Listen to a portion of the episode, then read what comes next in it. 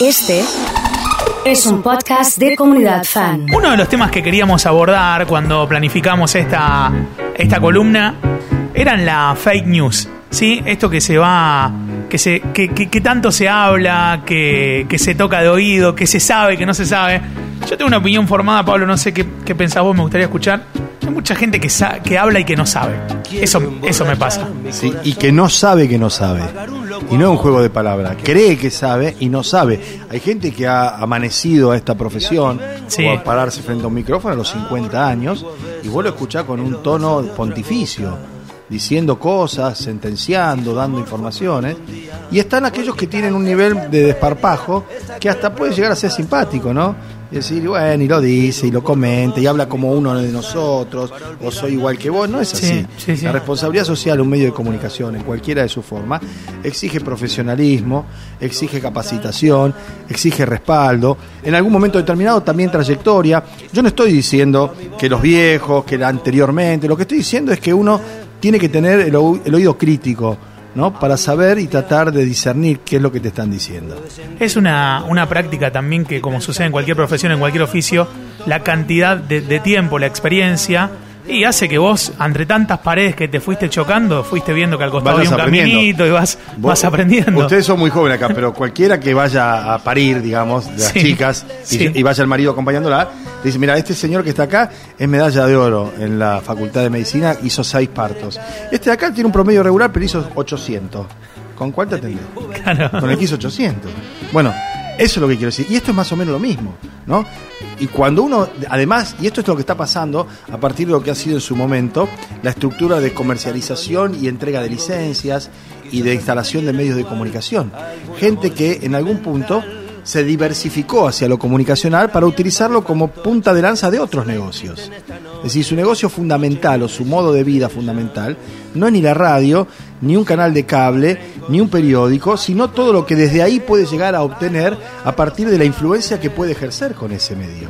El negocio. Vos ves empresarios metidos a periodistas en ese rol, que no está mal que sean empresarios periodísticos. Ahora, de ahí a ser periodista, que ser el dueño de una licencia te habilite a vos a opinar, a hacer, deshacer, desacreditar a otra gente, me parece, insisto, que hay un trecho que se recorre y en el que es muy importante el juicio crítico del que recibe ese mensaje.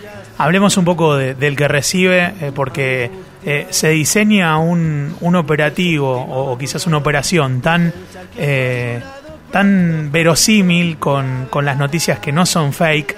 eh, ¿Cómo hacemos para, para alertar y, y cómo hace el que recibe esa noticia para detectarla, no? Bueno, hay dos planos, el de los medios masivos y el de la circulación corriente. Eh, cualquiera, insisto, que tenga a sus chicos en el jardín o en la escuela y demás, los grupos de madres y de padres, que son realmente una cosa este, para un análisis. ¿Estás en algún grupo o no? No, yo no, en ningún grupo. No, yo no tengo reina, yo soy un marciano, un cavernícola. Pero digo, sí mi mujer, sí mis hijos. Te llega un, un audio que dice, mira, en Circunvalación y Mendoza hay un duna blanco que recién se quiso llevar a una chiquita. Tengan cuidado porque están secuestrando pibes. Mierda, vos escuchás eso y mucha gente de buena fe rápidamente lo manda al grupo y lo difunde y resulta que no existe tal situación, que no pasa nada de eso y que se genera un estado de conmoción y de estrépito que hace que vos ves un duna y le tires un piedrazo o salgas corriendo y te atropelle un auto. Quiero decir, eso pasa en la cotidiana, en la diaria. Con los medios de comunicación es más delicado, porque te lo dice un tipo de traje, de camisa y corbata, y vos cambiás ese zapping y en el otro canal hay uno que te dice más o menos lo mismo, y vos decís, esto debe ser cierto. Pero esto no es nuevo, lo que sí es nuevo es la velocidad de circulación de las noticias y la falta de chequeo por esa permanente, diría yo, por esa inundación en el cerebro de datos y noticias que tenemos. Falta el alambique, falta la presa, ¿eh? para frenar eso un poco, tener un instante de reflexión y decir, no, esto es así. Mira, te voy a dar un dato y con esto Sí, por favor. para que veas que no es nuevo. En el año 1945, el 6 de agosto, Estados Unidos, el presidente Harry Truman tira la bomba sobre Hiroshima. Un crimen de lesa humanidad devastador. ¿sí? 35 años después, estamos hablando del 80, 70, 80, va Gallup a hacer una encuesta a Hiroshima. Y le pregunta a los japoneses quién tiró la bomba atómica. Y los japoneses que contestan en su gran mayoría, algunos nietos o hijos de sobrevivientes, y algún sobreviviente tal vez, los comunistas. O sea, vuelve a tirar la bomba atómica el imperialismo, Estados Unidos, sobre Hiroshima. 35 años después de la deflagración, la comunidad japonesa, en su mayoría, el 70%, contestaba que habían sido los comunistas los que habían tirado la bomba atómica. Mirá si viene y desde dónde el tema de generar esa estructura informativa. Goebbels en el nazismo. Miente, miente que algo queda. Y efectivamente es así. Es así. Lo que yo propongo es juicio crítico, leer, parar, volver a leer, escuchar, pensar quién es, de dónde lo dice, en qué medio está, por qué me lo dirá, a quién afecta, todo eso. Lleva un esfuerzo, más que un esfuerzo es en defensa propia, ¿no? Un ejercicio. A mí me pasa de, compartir un asado con mis amigos y, escuchar, eh, debe pasar lo mismo, escuchar. Eh, no, porque lo vi en tal lugar, dijeron tal. En el diario. Eh, de hecho, esto que vos decís, lo del Duna, estuve hace una semana o dos chateando con un seguidor de Instagram porque me pidió que lo comparta.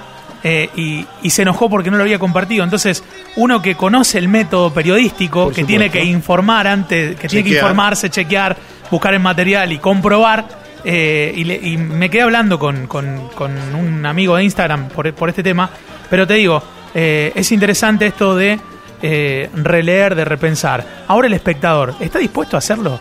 No ¿Está dispuesto a darle el tiempo ese que, necesita rechequear? No siempre, no siempre.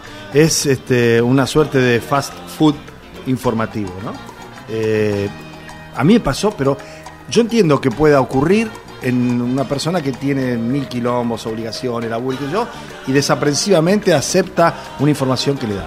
Sí. Ahora, yo te conté lo que me pasó con Lipsit en el canal, hablando de Nisman y el asesinato de Nisman. Entonces, antes de ir al aire, digo, Miguel, le digo, yo lo tuteo porque lo conozco hace 35 años. Miguel, ¿cómo el asesinato de Nisman? Está en Clarín, me dice. Bueno, sí, pero hay 14 peritos, de los cuales 13 dijeron que fue un suicidio y el otro, que es el que puso la viuda, dijo que es dudoso. Pero vos te parece que se puede seguir hablando de asesinato? No se habla más de Nisman, ¿eh?